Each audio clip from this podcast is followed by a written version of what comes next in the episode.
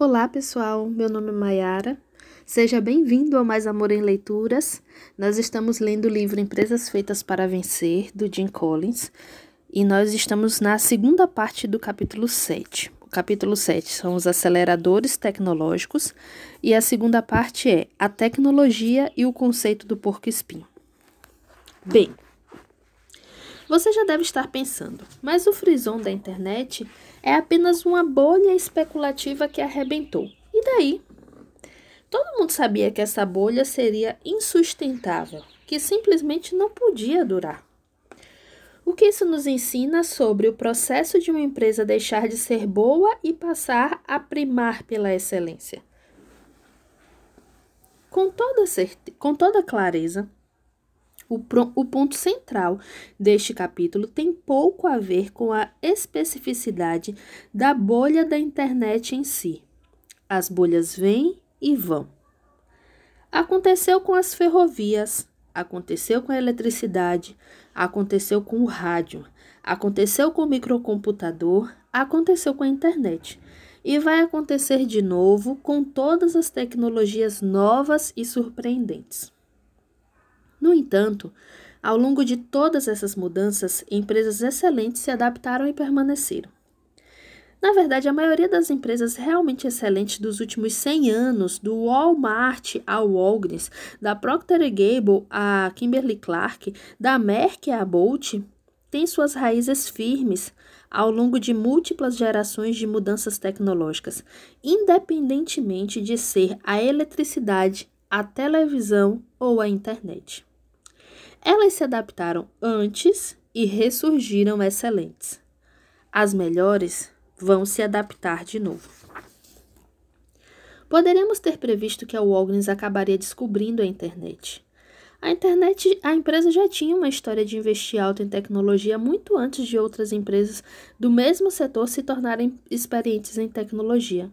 No início da década de 1980, ela foi a pioneira num, num poderoso sistema de rede chamado Intercom. A ideia era simples. Ao conectar eletronicamente todas as lojas da Walgreens e enviar os dados do cliente a uma fonte central, todas as lojas dos Estados Unidos foram transformadas, transformadas na farmácia local de cada cliente. Você mora na Flórida, mas está em visita a Phoenix, e precisa repor um remédio vendido com receita. Não tem problema. A loja de Fênix está conectada ao sistema central e vai operar exatamente como se fosse a loja Walgreens de sua cidade natal. Isso pode parecer comum para os padrões de hoje, mas quando a Walgreens investiu na Intercom no final da década de 1970, ninguém mais no setor tinha qualquer coisa parecida. Ao final, a Walgreens investira mais de 400 milhões no Intercom, dos quais 100 milhões num sistema próprio de satélite.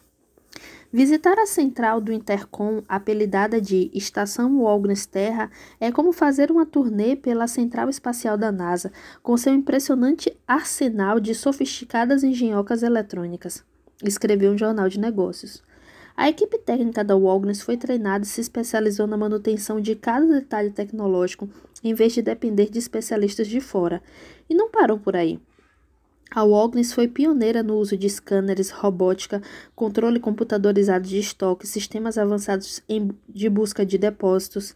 A internet é apenas mais uma etapa dentro de um padrão contínuo.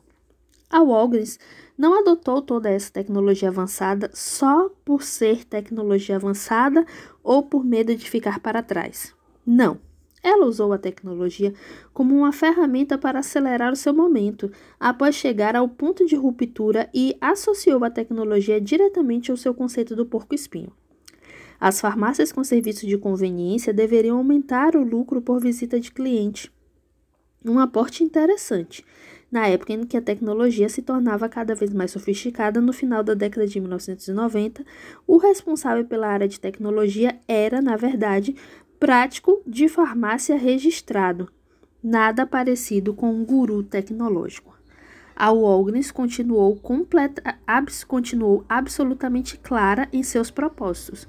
O seu conceito do porco-espinho é que orientaria o seu uso da tecnologia, e não o inverso. O caso da Walgreens reflete um padrão geral.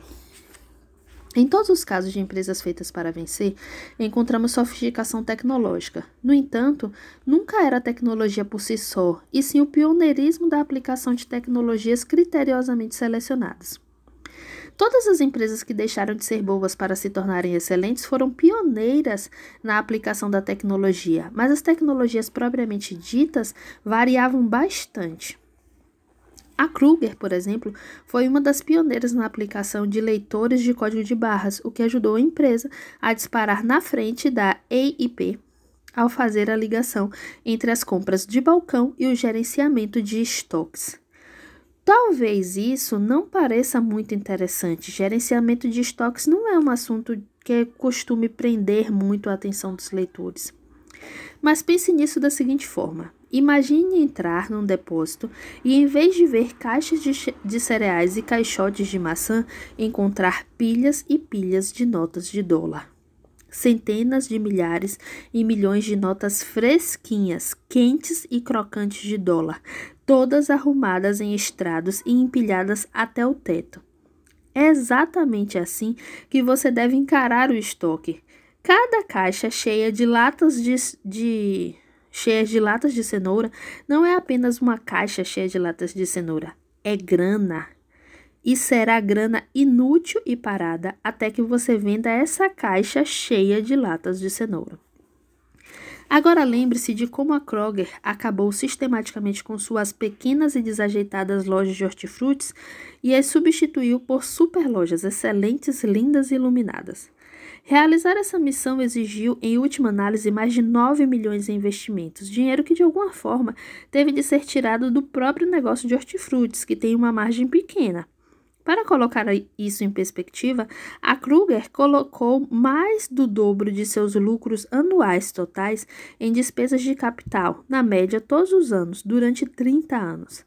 Mais impressionante ainda, a despeito de assumir 5 bilhões e meio de dívidas em papéis de alto risco para pagar de uma vez só, dividendos de 40 dólares por ação mais uma debenture de 8 dólares para afastar os especuladores da corporação em 1988, a Kroger prosseguiu em seu dispendioso processo de renovação ao longo das décadas de 1980 e 1990. A Kroger modernizou e transformou todas as lojas, melhorou a experiência de compra do consumidor, expandiu radicalmente a variedade dos produtos oferecidos e pagou bilhões de dólares em dívidas. A utilização da tecnologia de leitoras de código de barras para tirar milhões de notas de dólar fresquinhas e instalando do depósito e lhes dar melhor destino se tornou um elemento chave na capacidade da empresa para exibir seus truques mágicos tirando não apenas um ou dois, mas três coelhos de vez da cartola.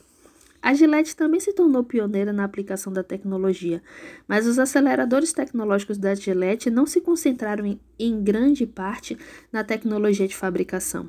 Pense na tecnologia necessária para produzir bilhões, literalmente bilhões, de lâminas de barbear de baixo, baixo custo e alta tolerância. Quando a gente pega uma lâmina de da espera que ela seja perfeita e também barata a cada barba feita. Por exemplo, para criar o sensor, a Gillette investiu mais de 200 milhões em design e produção. Desses, a maior parte se concentrou em produtos pioneiros, e com isso a empresa conquistou 29 patentes. Foi pioneira no uso de solda a laser em grande escala nos sistemas de barbear, uma tecnologia que normalmente era usada em produtos caros e sofisticados como o marca-passo. A chave dos sistemas de barbear da Gillette residia em tecnologias de fabricação tão exclusivas e patenteadas que a Gillette as protegia da mesma forma que a Coca-Cola protege sua fórmula secreta, com direito a guardas armados e certificados de garantia. Muito legal. Enfim, essas empresas viram nos aceleradores tecnológicos não uma prioridade, mas um aliado para confirmar tudo aquilo que elas já viam como importantes de acordo com o conceito do porco-espinho e dos três círculos. Vou fazer minhas anotações, sugiro a você fazer as suas também e a gente se encontra na nossa próxima leitura. Um grande abraço.